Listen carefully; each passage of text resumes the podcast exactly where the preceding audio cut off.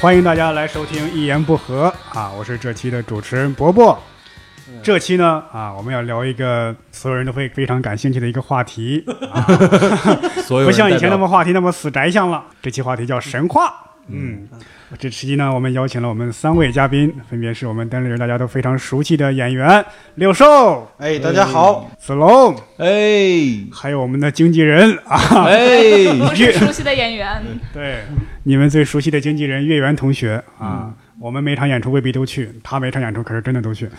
他才每场演出都不去，然 后遥控，呃，没有，大家一定去年看过单立人演出的，应该看过我的精彩的吟唱表现，对对对嗯对，太好了！就是那个小胖妞，封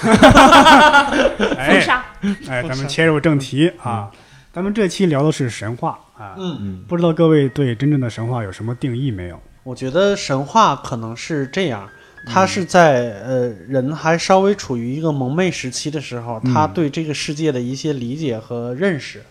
但是我又觉得神话呢，经过这么长时间的演变，它得分成两种，有一种是叫创世神话，嗯有一种叫后世神话或者叫二创神话，就是经过人加工改良的文学作品，比如说像什么《封神榜》啊、《西游记》啊，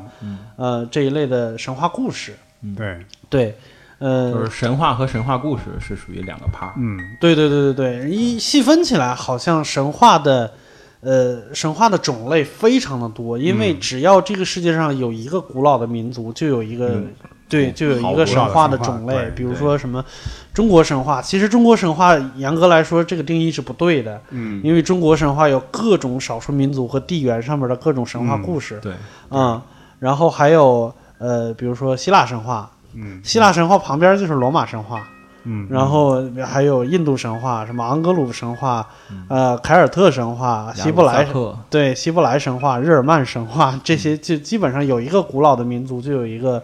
呃神话的体系。嗯但是现在流传最广的应该是几个吧，比如说希伯来神话，我嗯们能特别现在能直接能看得到的，比如说圣经里边的故事对圣经故事，啊对，还有那个北欧神话。就是北欧五国，就是冰岛、格陵兰岛那对一对片儿，呃，然后还有呃希腊神话，嗯希腊神话和罗马神话里边的故事基基本上是一样的，对就个别人物就有一人点物儿改一下名字，对，个别人物不太一样而已。呃，然后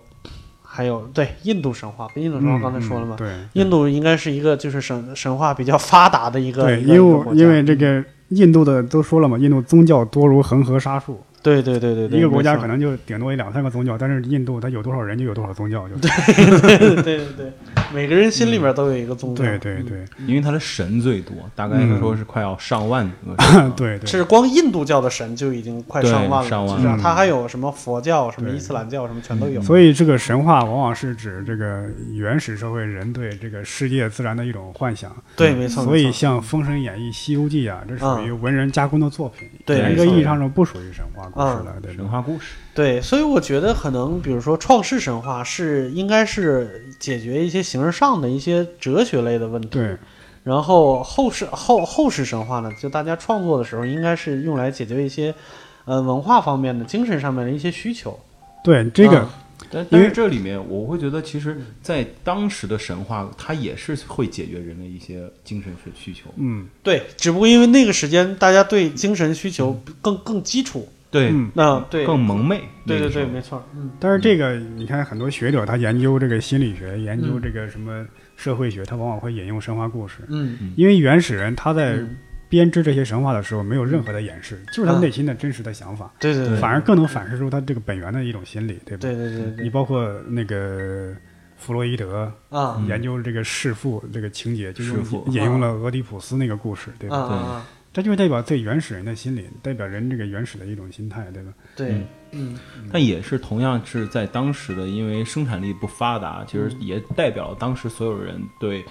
大自然的一种敬畏。因为你嗯会对发现，所有的神话故事，它的起源会来自于整个自然体系里面，对比如说对天地，对然后树海，对，没对错没错。哎，这个说起来还我还觉得还挺有意思的啊，嗯就是我、我稍微了解过几个神话，就是嗯尤其是创世神话，嗯就是大家对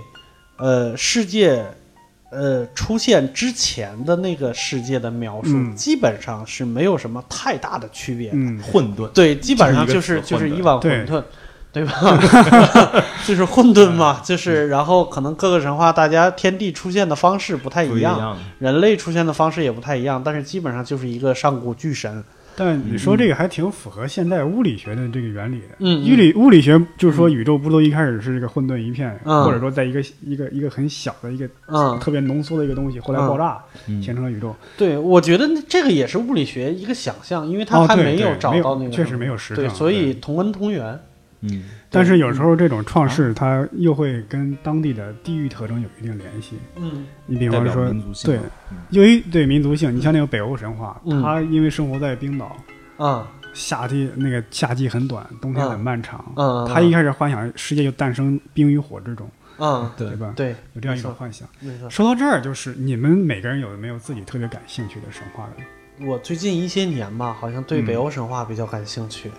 因为它对好像对影视、游戏啊什么，甚至对音乐影响都比较大。漫威里那个雷神和洛基，对吧啊嗯对，没错，没错，没错。然后那个子龙呢？我还是对圣经神话会有更感兴趣，因明为白因为在西方，他们很多影视文学作品呢，它的那个梁子啊，对，基本上都是圣经神话对里对面的对，原没错本没，错然啊后他只是把然后换了人物对关系，嗯嗯其实而且很简单的有一个例子就是。呃，撒旦路西法，对他是啊啊怎么变成的那个？对就是撒旦，他其实也是个天使，对，然后他是觉有点骄傲，他认为自己是可以代替上帝做一些决定，嗯，然后后背叛了父亲，然后去杀人，然后最后用其他天使把他降服了。就嗯但是在在好莱坞这种桥段嗯会特别特别对，地而且多子对没龙错子龙没是一个基督徒，对，对，没错，嗯嗯，哎呀，那我们来讲讲那 个讲讲印度教的故事，好不好？不是，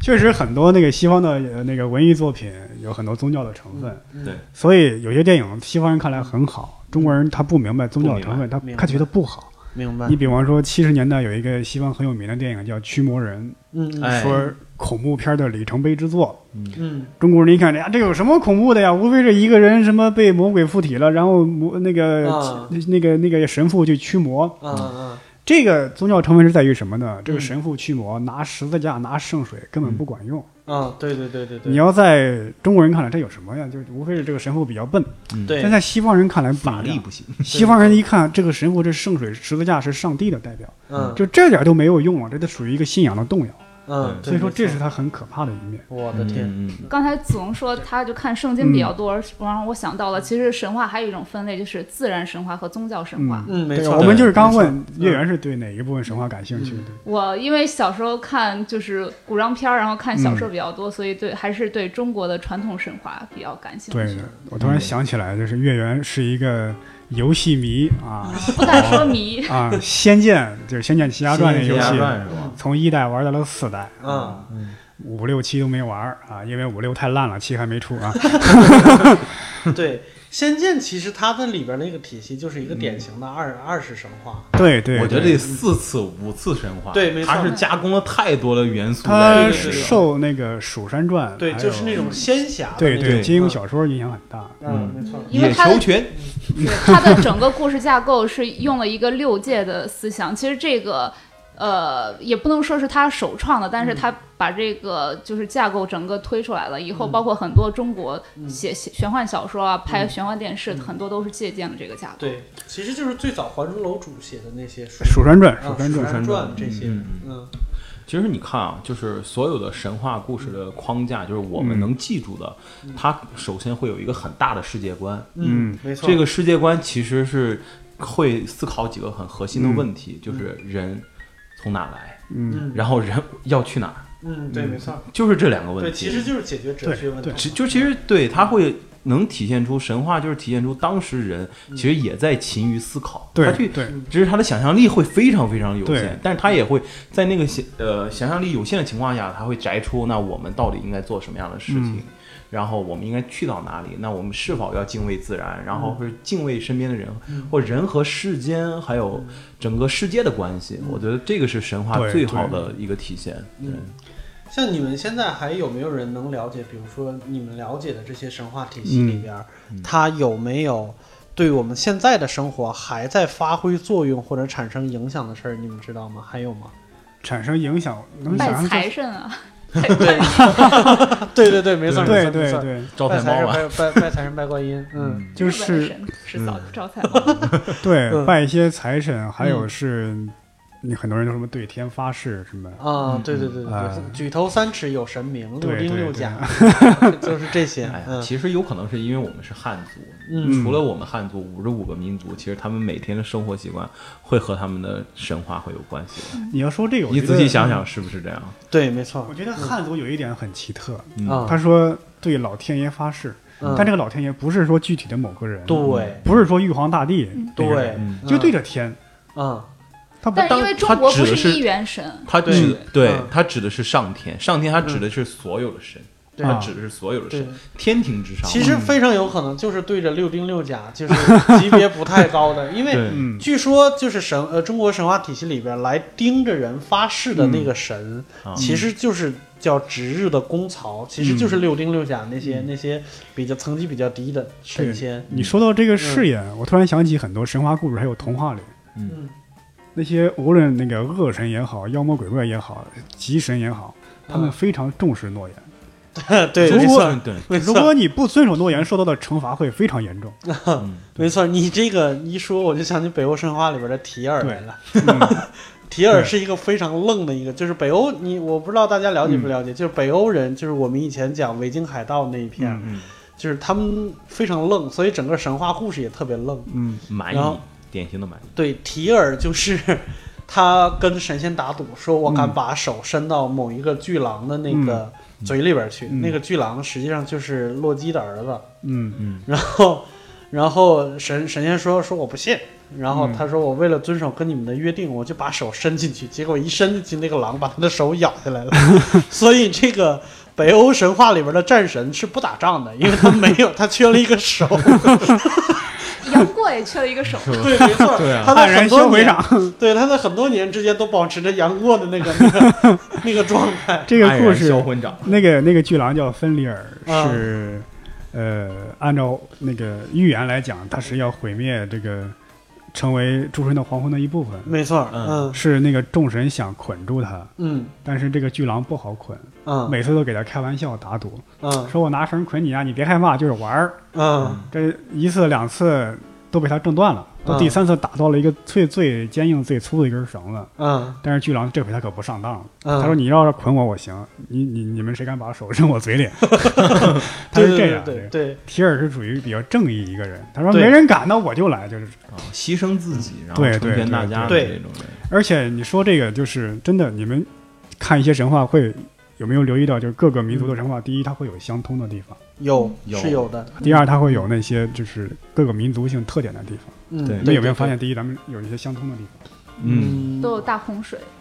对大对洪大洪水是水都有的，这就大洪就是水洪还有末世，就是说人类如果是在嗯不尊重这个大环境嗯前提下，然后上天就会有天谴嘛，对然后或者天是谴嗯对，或者说是呈现末世的一个状态。对，这个我不了解，好像是北欧神话和希伯来神话里边肯定是有末世的，嗯，嗯，嗯就是一个诸神的黄昏，一个还有一个天谴天谴。啊、但是罗马神话里边有末日这么一说吗？希腊神话里好像还真没有。啊希腊神话，是嗯我想一下，啊希腊神话里面有，但它没有天谴，它但是它有那个，就是各个神之间有一个大战，嗯嗯，海神，然后还有雅典娜，还有嗯天上的宙斯，然后嗯因为都是宙斯的嗯亲戚嘛，但是是嗯宙斯挑起的，这次就是等于一个就像世界嗯第三啊第二次世界大战那样的一个感觉，那样的一个东西。他说这个末世神话也跟当地的那个严酷的生活环境有关系。对，嗯对吧没错，你看那个北欧神话在冰岛上，夏天很短，冬天很长。嗯他说这个有一个神话就是什么呢？就是主神奥丁跟他老婆吵架，嗯嗯奥丁一怒之下离家出走了，嗯然后那个太阳天上就没有太阳，然后冬天很漫长，这就是对这个冬天漫长的夏天短一种解释。对，没啊错。包括那个哎呀，那个北欧对，稍微解释一下，就北欧那边冬天有九个月，包括那个圣经里边那个上帝总是很严酷，对也是因为他们在沙漠民族里边，嗯，那个自然环境也是很恶劣。对对对对对，这这个要提讲一下，就是只有在旧约的时候，耶和华是严肃的；嗯 新约的时候，耶稣是慈 善的，是一个单口喜剧演员。就是这是不一样的，不一样的，不一样对的。对对，明白，是相对呃和蔼可亲一点的。，对，会非嗯啊常，因为在旧约的过程，耶和华是非常非常严肃，而且他的那个标志其实是嗯个狮子，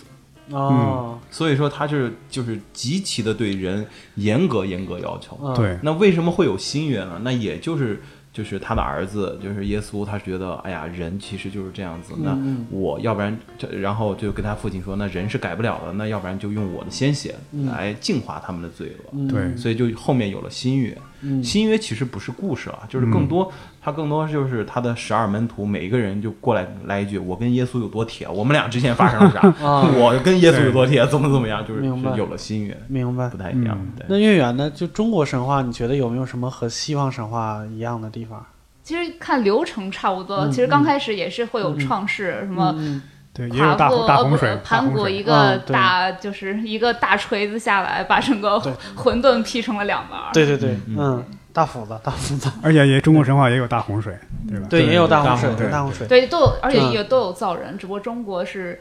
女娲。女对娲造人，对，对就大家大家造人的方式不太一样，但是基本上嗯都是都是主神创造的嘛。对是你有没有发现，就是中国神话和西方神话有一个共同的点，就是都有龙这个东西的存在。嗯，那西方龙代表邪恶呀，对，中国龙也不善良，呃，呃，有嗯有有善良的，就是有善善良，良就是对西但但是西方龙，你比如说那个那个英国神话里边的龙，它也是亦正亦邪嗯的，对，对吧？就是它它是有人、人性人格的，而且西方的那个龙，严格意义上来讲，它往往指两种，一种是蛇，嗯，大蛇嗯；一种就是指蜥对。嗯蜴，它是对应中国神话这种龙，严格意义上是没有。嗯中国神话里边的龙基本上就是私语的嘛，就是嗯掌掌握着江河湖海和雨，对然后他们脾气也不是特别好，比如说哪吒里边的那个龙王，他他嗯他就比较那啥，而且中国神话嗯比较就任性，咱们现在谈论的这个龙，像《西游记》那种龙，嗯这种思想其实是来源于佛教。嗯对，真天天龙八天天部天龙八对部嘛，嗯真正上古神话那个龙，跟咱现在说的这个龙又不一样。嗯嗯，刚聊到这个中国神话，就是你看，中国神话那些英雄跟国外有些不一样，嗯，国外的英雄往往会强调他的强力，对，没错就，特别厉害。对，更接近于平常人，我觉得对是，嗯，而更接近于人性吧。对，对而中国的神话那个往往是这人品德高尚，啊，对对，吧没错，嗯，你虚看怀若谷，对是后羿射日，嗯他把太阳给射下来了，帮嗯民众解决了困难，等对于是这样，对吧？对，没错没然后啊错。女娲补天牺牲了自己，然后造对福了对人对类，对，是这样。还有一个特别有意思的事儿啊，嗯就是你看我我比较呃喜欢希腊神话和北欧神话，嗯就是希腊神话和北欧神话里边的最高主神嗯都是掌握着雷电这个技能的，嗯嗯，对吧？嗯就是这个可以理解，因为嗯在当时的那个生产条件之下，嗯雷电是他们最害怕的东西，也是嗯最理解不了的东西。嗯雷电可以生火，嗯，嗯可以可以可以直接劈死人，嗯，然后他们觉得这个东西是最凌厉，然后也对是也是声势最浩大的。因为他但在是黑暗中出现就会对对对那个但是反而在中国神话里边，掌管雷电的是一个等级很低的神 仙。雷公电母之类的，雷对，是这些。反正他们的主人比，呃，假如说你不管说玉皇大帝也好，还是说什么太乙真人什么那些嗯高阶的那些，呃，神仙，你嗯不太清楚他究竟有什么能耐，除了做药以外，嗯就除了炼仙丹以外，你不太清楚他们有什么真实的能耐。感觉上他们是无所不能的。那其实我可以问你个问题，你想想你以前上班的时候，你们大领导 VP 他有啥能耐？就是中国的领导呃是不需要真正，就刘邦不是说什么运筹帷幄不如张良，决胜千里不由 韩信。对对对对对对，这个就就是很我会奇怪管你就行。他不需要有一个特别外露的一个实嗯力。你比如说北欧，他北欧这边我就能理解，北欧是一个特别彪的民族，嗯哎因为他什么呢？呃，中国古代皇帝打仗的时候也讲、也讲究御驾亲征，嗯但是御驾亲征他是在后边嗯看着你打， 但是北欧的国王是不一样的。嗯北欧的国王是一定要冲在前边，第一个他是第一个冲上去的那个人，对，这个其实我我我挺有感触的，因为对我以前在北欧的一个公司上班 过。这个有一年我们去那个巴塞罗那去参嗯展，然后我正好就去总公司一趟，然后我就发现那边公司就是在挪威嘛，就是啊社会福利也比较好。啊然后我们他们四点就下班了，啊因为四点天就黑了。对嗯然后他们晚上干什么呢？他们就是说晚上他们去健身房里面一起团建。他们团建是去健身， 然后老板是带头，就是他们 leader 是带头，比如说要做就是仰卧起坐，就是 leader 先说呃你们能做多少个，然后说哎呀三十个起吧一组，leader 说不。五十个起， 然后啪啪啪就在那儿做，就是你会发现那些人就是他们做事情特别的对，就是纯正，说干什么就干什么。对，然后周六周天问他们干嘛，他说爬山。我说就爬山，他说对啊，就爬山，然后就自己从山上往上爬，然后再从山上往下跑， 就我说你们又没有别的东西，他说没有啊，这样挺好的，对对就你能说感这个，觉就是因他们那为个民族就是这样的，北欧那些维京人基本上都是海盗的后代，没错，嗯没对，错你所以看他那们比较对崇尚战神，但是中对国的神话永远感觉是在讲爱情，在讲怎么成仙。啊，对，中国神讲话修炼的过嗯程，因为你要对经过那八十一难嘛。这是中国我神话其实没有严格意义上的战神，对对没对，有嗯没有没有，这是我为什么最多喜欢算孙悟空吧，啊，嗨，嗯，这是这是我为什么喜欢北欧神话的原因，嗯就是北欧神话和其他神话不太一样的地方，对就是它是有终结的，对，嗯它是有诸神的黄昏这一天的。你发现，就是北欧神话里边宣扬的末日是神的末日，跟人没有关系。嗯嗯而且北欧的神，别管他再混再愣，嗯他不伤害人类，嗯他不伤害人类。然后特别有意思的是，北欧的这些神，他是巨人生的，嗯就是冰霜巨人或者什么，这就是三大主神是巨人生的。嗯然后世界是是巨人的身体，嗯就是头颅成天呐、然后、呃什么呃身身子成为大地有什么点的像。盘古， 对，嗯嗯而且而且那个奥丁还特别二，我就一直理解不了，就是他找了四个侏儒来撑起天，这个是这个是怎么撑起来的？我就服了他了。嗯然后还有就是，呃，在在北欧神话体系里边有两个比较有意思的设定，一个是精灵，一个是侏儒。嗯，这两个是对西方游戏和电影影响最深远的两个角色。但是呢，你们知道精灵和侏儒是怎么来的吗？嗯就是那个嗯巨人的尸体头颅成天，然后什么四肢成什么，然后这些精灵和侏儒是这些尸体腐烂以后生出来的蛆。哦，就他们可能也没见过什么东西，是吧？这个反而是侏儒是特别擅长擅长发明创造的一类人，对不对，没对对对，对，没错。在很多包括嗯就是很多，你比如说，呃，我们看雷神，看到雷神用的那把锤子就是侏儒造的，还有很多他们那边女神身上的那些饰品，还有很多嗯宝贝都是、对嗯呃都是侏儒打造出来的，包括最著名的伊波伦根指环儿。就是我们看到《魔戒》里边那根指环的原型，代表贪婪的指环原型，嗯也是侏儒给造出来的。对感觉对侏儒是一个能工巧匠，是吧？小能手。对嗯，其实北欧神话因为它是海盗的神话嗯嘛，所以它那个有一个记载北欧神话是神话的史诗《埃达嗯》，，就提到那个奥丁的智慧，他的智慧其实就是海盗的抢劫指南，等于是。哦，对，没错儿。他就说，他形容慷慨的人用什么词呢？就是分戒指的人，嗯意思就是谁抢到金戒指，把它砸开分给大家，嗯这就是指慷慷慨的人。嗯然后提到这个，就是北欧神话，差不多是对现在的游戏还有电影影响最大的一个神话，嗯对吧？你们记不记得有什么影视作品，就是不光是北欧神话，神话对现在的影视作品或者游戏的影响？呃，有啊，就刚才说过的《魔戒》，它是对那个有一个其实是一个四幕的一个歌剧，就是《伊伯伦根指环》，它有对一个脱胎的，它不能说抄袭啊，嗯这这个完全应该不能算抄袭，对但是它是借鉴了很多的类似的设定，对，包括像《指环王》里边，实际上还有一些设定是来自英国的神话，对呃，你比方说那个甘道夫，有人就说是梅林的那种对对对形对象对，梅林呐、什么亚瑟王啊，对就这些神话也是对对影视作品有影响的。对对嗯，而且反而最近对，也不是最近吧，就是最近十几年对嗯游戏影响非常深的一个神话体系呢，是一个纯属虚构的神话体系。嗯，克苏鲁神话克苏鲁神话，克苏鲁是我忘了，大概是两三百年前吧，没有没有，没有其实是呃是是二十上世纪初，上世纪初。嗯对哇啊，那么近真呢？的，对一个一个人写出来的一部小说，对，但是他这一部小说呢，对这个事儿没有描述的太过于精确，嗯，反而是这部小说就这个人死了以后，这部小说的爱好者们创造出来了很多很多的同人作品，把他这个宇、哦把他这个宇宙观相对的。呃，描述的更更精确，然后更完整了一些。克苏鲁实际上理解就是一个在大雾之中行走的上古邪神，嗯他看见谁就是弄死你，就你看到他一定跑不了。这个小说主要描述的就是恐惧本身，就克苏鲁对其实就是恐惧本身。嗯，嗯嗯，克苏鲁，我我突然想到了，就是你一说，我刚才为什么哦一声，就是感觉我好像刚前前一段时间看了一个公众号，就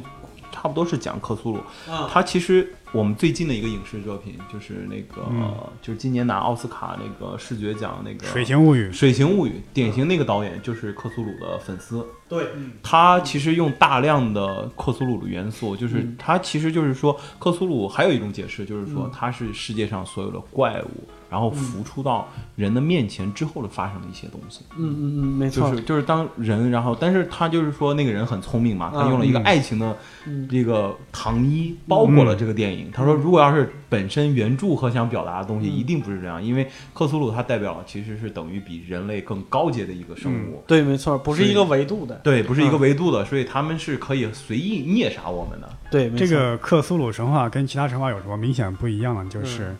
它这个克苏鲁在神话里就代表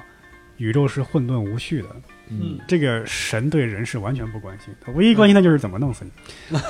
对，没错，那嗯就别造我嗯们对哦嘛。对，就是呃，像克苏鲁就是指一个沉睡在大西洋底下的一个神，嗯他迟早有一天要沉睡，把所有人类全干掉，但嗯什么时候醒来不知道。嗯还有他一些邪教徒在崇拜他，嗯然后就是越聪明的人，越想接近真相的人，嗯死得越快。嗯啊就是你往往是看到邪神的本体，一看到本体说就是这个本体什么样的不知道，嗯就是你看到你就要发疯，一疯就死。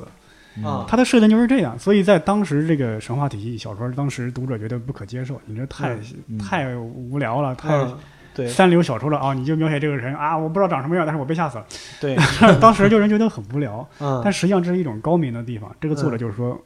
恐惧主要是对未知的恐惧。对，没我错，告诉你要什么样，你就不会被吓到了。哦对吧嗯，没错。包括后来有人对克苏鲁这个描述，就把它形容成了一个巨大的章鱼，但是听起来就没有那么恐怖了嘛。嗯对，就对对听起来就饿了。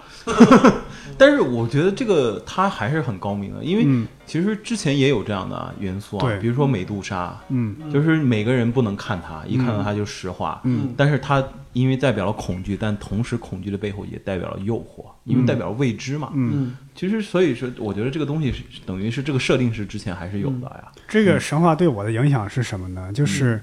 我有时候看科幻电影，还包括一些恐怖片儿，嗯我就觉得美国的恐怖片儿拍的不如日本的。嗯，为什么呢？恐怖有时候就真的是对未知的恐怖。嗯，美国恐怖片儿总是试图把所有的事儿全解释干净，明白，嗯，但是日本的恐怖片儿有些东西关键的地方我是不解释。对，对，你看这个，你比方说富留江，白，嗯但不知道大家有没有看过富江？嗯有，就富江就是一个一个女性的恐怖的角色，嗯总是会吸引男的把他自己杀掉。嗯他的他的生命力又特别旺盛，再怎么死都死 不了。看了这个电影的人总会好奇，哎，为什么他这么吸引男的呀？为什么怎么死都死不了啊？嗯为什么他这么复活呀？嗯不解释，我对就不解解释我让你抓耳挠腮想破脑袋，你就想不你明白。贞子现在也没解释啊。对啊，嗯就不解释。但是美国恐怖片总是喜欢解释，你一解释到最后，我不害怕它。对，没错，你就包括科幻也是，科幻你总是要保留一些未知的地方。嗯嗯，你要留白是对什么都解释清楚，大家都不感兴趣了。你包括《二零零一太空漫游》那个黑嗯石碑从哪儿来的，对，那个《三体》，嗯对，那个什么歌者文明又是嗯多么发达，又是从哪来的，我不解释，对，这就是高明的地方。其实你看，他刚博我讲到影视剧这个影响，嗯我还突然想到，就是去年的时候，我看了一个美剧，其实也外加看小说，小说还是博博那儿买嗯的，就是《美国众神》嗨， 我觉得那个小说其实真的很浪漫。首先，它是一个嗯公路小说；嗯第，二呢，它其实就是混杂，它把嗯所有西方就是西方价值观体系里面所有的神，嗯然后混杂在一起，而且他创造了一个新神的概念。嗯就是说，那神是怎么产生的？就是神的产生是来源于就是人对他的敬畏，嗯以及人对他的关注，给到了嗯时间，他的力量对就会越大。对，嗯然后那现在神是什么神？电脑神、科技神、对对手机神。所以说，就是新神和旧神之间的战争，我觉得那个真的设定挺浪漫的。对对对对推荐大家看一下。但是这个他小时候一直没有回答我我的一个问题，就是嗯假如说我把这个电脑之神干死了，嗯，那世界上的电脑会发生什么？会突然爆炸了，不能用了还是怎么着？对，但是，一样就是电脑就是神，它其实讲述的是人和神之间的关系，不是啊说神对于人。就是啊如果说我们人再给电脑科技注入新的注意力，啊那它神还是会复活。呃，我是哦我是这么理解的，嗯就是他们要抢的不是在这个世界上的占有率，嗯他们抢的是人类的信仰。嗯，就如果我把电脑之神干死了，人们该用电脑还是用电脑，但是我们在思考一些哲学或者形而上的问题的时候，我们会重新用宗教的理论来嗯，看世界来来来是解吧？释它。我们是从心里边敬畏这些呃对老神的，嗯所以所以可能是这个方面来理解。这个小说里边有一个呃有一个小地方，我不知道你们知道不知嗯道，就是你就是这个里边的奥丁啊，就是主人公，哎他管自己叫星期三，嗯你们知道为什么吗？ why ，why 啊， why？ why 因为你你们知道，就是我们现在的星期一、星期二、星期三的这个这个单词，实际上是哦，就从他们的名字，嗯对，实际上是从日耳曼这呃日耳曼的这个体系里边过来的。哦，然后奥丁在古英语里边，星期三叫 Wednesday，实嗯际上是 Odin's Day、 Odin's Odin's Day， Day，哦对， Odin's Day 然后那个星期四是 Thursday，、哦嗯就是索尔索索尔的那一天。对对索尔他在在神就是他的神力里边，其中有一项是契约，哦，嗯因为他是所有，他是北欧神话里边所有神里边最遵守契约、最正直的一个人，嗯所以德国人在每个礼拜四开会签合同。这个日耳曼民族有点过分呐。对严谨的德国人。对啊，那我们中国是周一开会是怎么回事？我们研究一下。哎，对那你们有没有看过《超体超》？体就是那个我卢看过比看过 Lucy 啊就是他到最后，他不是每进一步，然后他的大脑就会被开发一层，然后到最嗯后他就消失了，然后说我会在就是任何嗯地方，I'm 哎 everywhere， everywhere 那就是说 everywhere 他最后其实也是成神了，对啊，对因嗯他为这个电影里没给没给解释。但是我更觉得 Lucy 她讲的是人工智能，她就是和我们人不是一个维度。她你要说她比我们强，肯定在某一种维度解释她比我们强。对，但是她不能和我们就是同向的比较，所以说嗯我们看她会感觉什么很厉害，但是我们会有办法能钳制她。我会觉得，对，就像人工智能最简单，拔拔电源嘛，啊，这个 这个我我想多说两句，就是他到最后开发到那个程度，他为什么说我是 everywhere，、嗯就是无处不在呢？嗯我觉得他就是进入了另外一个维度。嗯，我记得有一部小说嗯，就是描写在二维空间里边的人是理解不了三维空间的。嗯然后当他们二维空间的世界里边出现了一个三维的球体的时候，他们是看不到这个球体的存在的。嗯所以也就是说，我们三维空间如果出现一个四维的物体的话，我们也是看不到这个人存在的。但是这个对人他可以出现在任何一个角落。对对，这几这其实就是已经接近于我们现在对于真实世界的想象之外的事儿了。对，嗯所以他，你可以说他，我觉得他是他是接近神的一个人了，就是因为你看西方里也经常说嘛，上帝无所不在，对吧？嗯嗯啊嗯啊嗯，其实这个很像《三体》里面就讲了，就是嗯我们永远无法了解三体人是什么样的一个状态。但对是三体人就是比如说踩死我们，就像踩死蝼蚁一样嘛，对对对嗯对就是对，这个感觉。对包括那个一个科幻小说家也说过嘛，嗯在一个落后时代的人看来，现代科技与魔法无异，对吧？嗯，对包括原始人看咱们现在就是看神话一样，对吧？对，没错没错，哎，但是我这里面突然还想给大家推荐一个帖子，是我今年在三亚的时候，就是嗯呃，就那时候我好像给波波讲过嘛，这啊个一个小说，就是在天涯上面有一个人连载了一个小说，嗯，这个小说呢，它其实是在叫就是莲蓬鬼话那个区，它其实嗯里面人大量都是在讲城市的一些就鬼神那些都市传说，嗯推术传说，然后而且有些人就是算命的，然后就是有就是自称自己有特异功能的，嗯但是这里面就出现一个帖子，就特别的清，就很清流。它嗯这这个帖子名字叫《一个古老灵魂的自述》，如果你相信一切都是真的，嗯嗯这个帖子讲的是什么事情呢？就是讲我们在几万年以前，在地球上这个生物嗯，其实只有蛇，嗯但是这个蛇呢，它是长人头的，嗯就是你可以把它想象成女娲，嗯然后他们这是只有这个族群，嗯然后呢，它就是把地球分为五个州，嗯我们比如说我们叫南瞻主州，就是中、大中华区叫南瞻主州，然后嗯西方叫什么州我忘了，犀牛贺州，呃，嗯 反正大概类似于是这个州。然后这个人就是说，他们当时有一个叫娘娘，嗯就是一个就是他们等于是这个蛇族最大的一个神。嗯然后呢，他就说，那你要去南瞻主州，就是很富饶啊，但嗯是大家生活的很、很不错，那你就可以去到那个就是到西方那边去看一下。嗯然后呢，这个故事的主人公，然后他就到了西方世界，嗯然后他到他就跑到一个苹果园里面，然后就看到一男 一女，然后没穿衣服。然后就啊跟他说，嗯、你你你你你们要不要吃这个苹果啊？然后 对，就是他这是故事的开源，然啊后就是等于他在，就是上帝就很生气，因为上帝呢、是不在地球上生活的，上帝是等于在另外一个维度，嗯然后临降到这个地方，就找到这个娘娘，就就问他，你们家的小蛇为什么那么顽皮？引诱了我，就是我造人是有计划的，嗯我造人是希望他们怎么怎么样，就是一步步走，但是你们这样就打破我的计划，嗯然后没有办法，就是娘娘就情愿，她说我拿我的命来换他们的命吧，嗯然后就把它封印在就是太行山下，所以说太行山是个蛇形的嘛， 就是然嗯后哎呦他、天哪他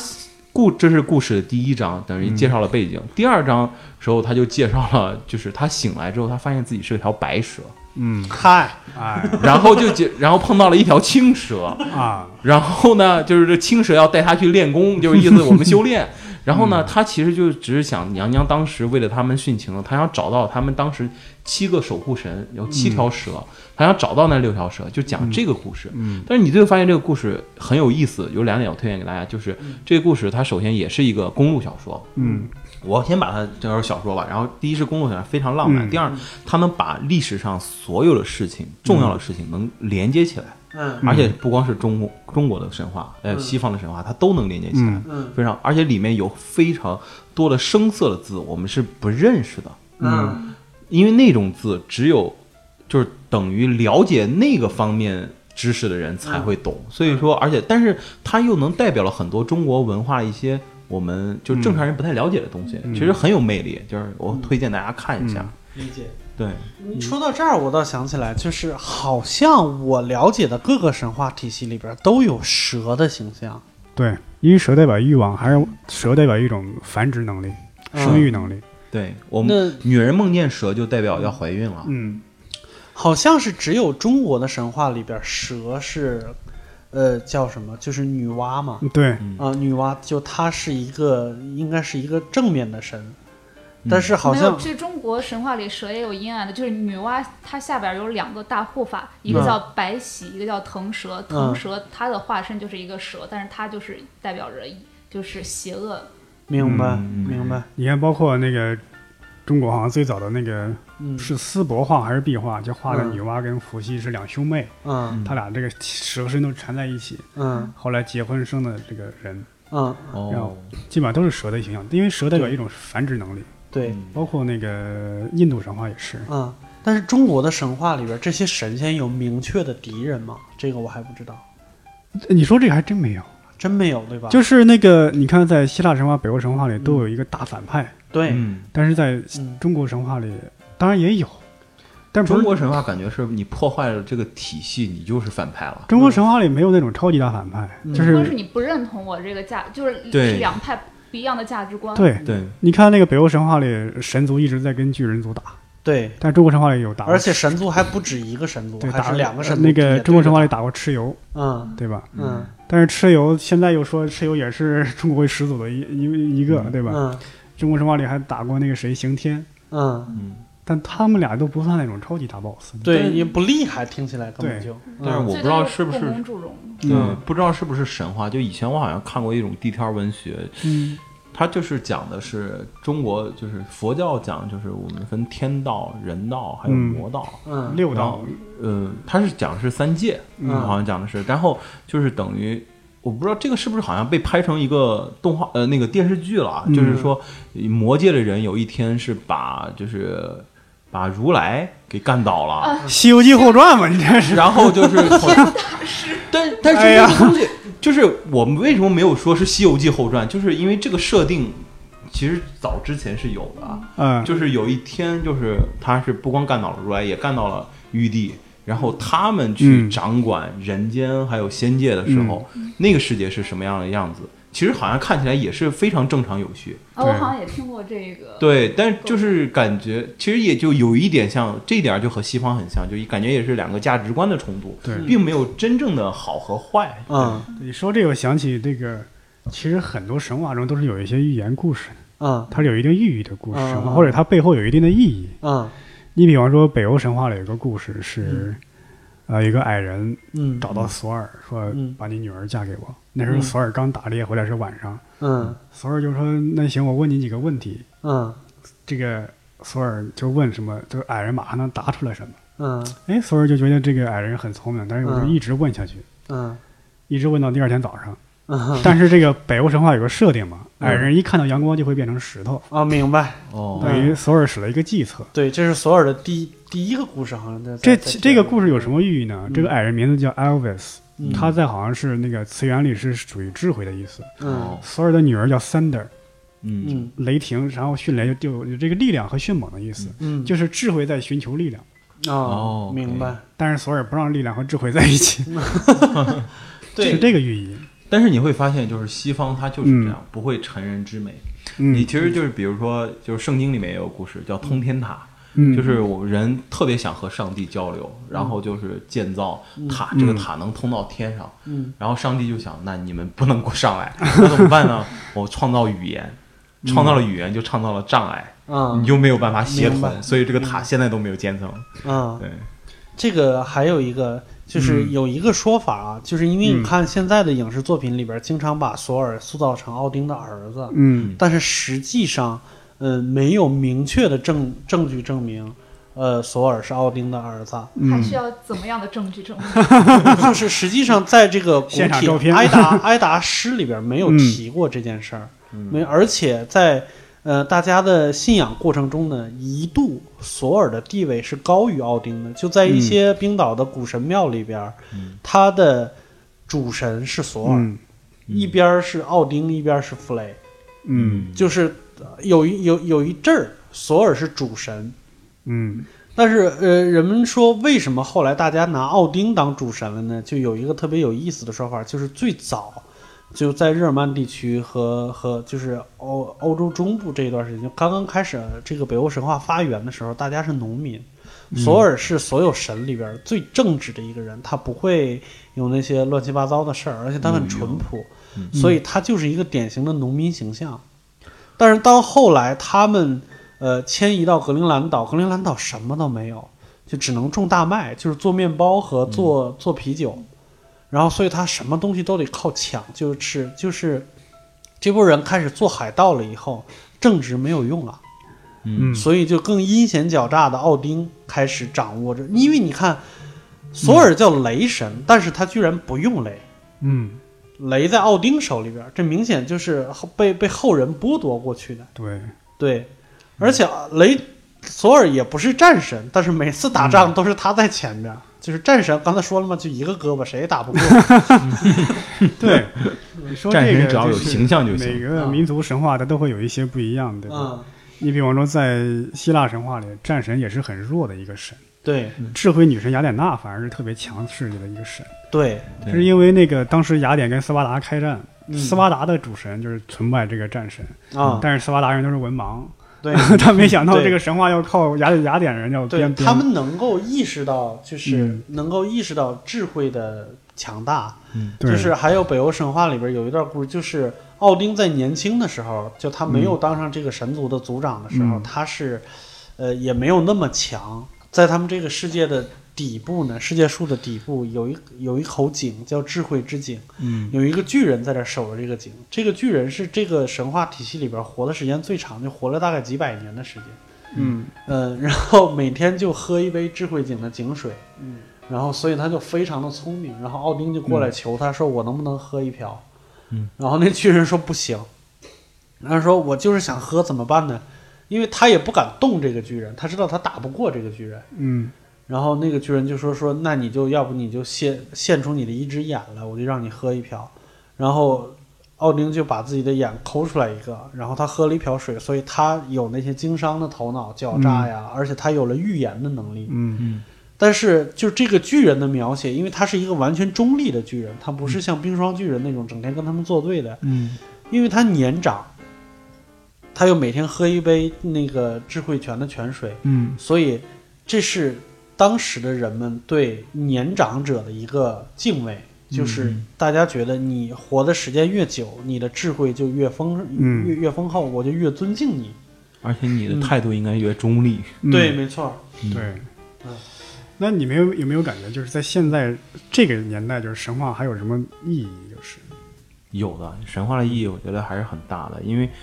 两点功能嘛。第一点，它其实是小朋友的读物，嗯对吧？最典型是小朋友的读物。第二，就是神话，就是它其实等于是一个个小品，那嗯你一个小品其实提炼出来，它其实就等于相声中的梁子，你能能变成无数个影视作品，对，我觉得小朋友的读物这个也得也得挑着来。 那啊肯定是挑着 来希的。腊对啊神话那些，我我的那天啊那我对这那那个绝对不行。一直憋着没说呀，就为什么他们的神话都这么淫乱？这个就感觉这这个也你你有没有发现，就是就是昨天我我们在群里讲，就是就古希腊的神话，它有一种高贵感。嗯 有一种天然的高贵感，他就感觉那个故事一定是发生在宫廷之上的事情，对 呀、而且他的那个故事的，就是他那个神话故事，你会发现和就是那个莎士比亚写、嗯写出来的那些东西对啊会非常非常对仗。对啊，嗯希腊神话是贵族神话，嗯就是对它它是为为有知识的人那准备的，对所以说，而且北欧神话也一样。月圆呢？月圆有什么？嗯，我觉得最大作用对于现在来说就是 IP 啊，一样的道理 IP 对 IP 啊 IP 变现其实刚刚说希腊神话乱伦那个事儿，那其实因为就是在原始社会，他没有这个伦理观念，可能嗯，他就是为了生西方人没有吧？因为在中国早期也是啊，你对包也括没有伏羲和没有女娲就是指兄妹啊，但是他们俩可以对结婚生子。在原始社会，伦理观念是次要的，能繁殖后代，有更多的部落，有更多的人口，这才是最重要的，对吧？嗯你包括原来在那个匈奴啊那些人，嗯，如果哥哥的老婆死了，弟弟就要娶哥哥的老婆，嗯这当时是很正常的事儿，嗯就是对为了让我有更多的这个族人，对吧而且对最直接的就是日本的，就是日本最大的神不是天照大神吗？嗯就整个日本人民就是天照大神和他妹妹的后代。对对没错对哦そうですね是的，对，壮大人口是最重要的，在当时那个社会，嗯就对吧是人口是生产力，嗯 而且放开二胎啦！对，而且说了半天就是北欧神话说的那么愣，但是其实北欧神话也不干净，对吧？你们知道英灵殿就是一个什么地方？就是一个呃，解释一下啊，英灵殿是奥丁奥丁的宫殿的一部分，然后他在里边儿每天跟二十个女武神寻欢作乐、纵欲，然后这二十个女武神除了伺候奥丁以外呢。还有一个任务就是到全世界各地去找那些战士的灵魂，嗯，就是你是在战场上战死的，我就把这些灵魂给你带回来，带回来干嘛呢？跟奥丁一起寻欢作乐， 其实就是为了养着他们，等到诸神的黄昏的时候要跟大家开战，哦对， 就是对这个意思。六兽觉得在现代是读神话有什么意义呢？就是我觉得它还是能够解读很多我们现在仍然没有办法解释的事情，它是一个心灵上的寄托。嗯，就是有很多形式上的哲学的问题，对，就包括我们之前看过的一个挺著名的电影叫《少年派的奇幻交流》，嗯奇幻漂流，有很多我们现在解释不了的哲学问题呢，嗯是可以通过宗教思想来解释。嗯嗯，神话其实还是有点像宗教的一个分支的。嗯，对，它应该，我觉得到后来它会变成宗教的工具。对嗯对啊，对，它是就是科普，就是普及版的宗教教义。而且就是中国的神话，其实和宗教的混杂特别明显，而且是啊不同宗教。因为其实嗯中国后来不就一直儒道合流嘛？啊你比如说，现在大家都觉得玉皇大帝是最大的神，但嗯其实，在道教里边，玉皇大帝他只是一个道君，他是在三清下边的。嗯明白，三嗯清对就是在在在玉皇大帝的宫殿上面还有三重嗯天，每重天里边有一个人。呃，对，就是嗯就是那个什么元始天尊、灵宝嗯天尊、道德天尊，道德对天尊就是嗯后来的太上呃太上老君。对你是不是下午把这个中国什么古没有代没有神没话有图谱，然后看啊了一在 在遍？这里，在这在道对中国这个很多游戏小说里都有这个修道这个概念，包括玄幻小说，什对么三花聚顶、五气朝元什么 的。对对，而且像那个呃，观音菩萨，观音菩萨其实他如果说在《封神榜》里，它嗯对应的应该是慈航真人，慈航真人又是道家的，对，但是我听了一个说法，就是就是观音有观音有七十二相，就是嗯观音也不分男女。那它其实是在不同的环境下，它其实就有不同的。对，因为在那个比如说在珠海有个渔女，嗯，那其实就是观音。对，但是我当然我不知道是不是真的了。这哎比个如是说这妈祖也是。这个是这妈样。祖不太一样，嗯妈祖是很多妈祖不一样妈祖就非常有意思，嗯在天津也有妈祖，只不过它不叫妈祖而已，它就叫娘娘。是这样，在很多嗯神话里都有一个类似于母亲一样的神，嗯对吧？啊啊，对，这个这个可能它这个神职的有重叠的部分，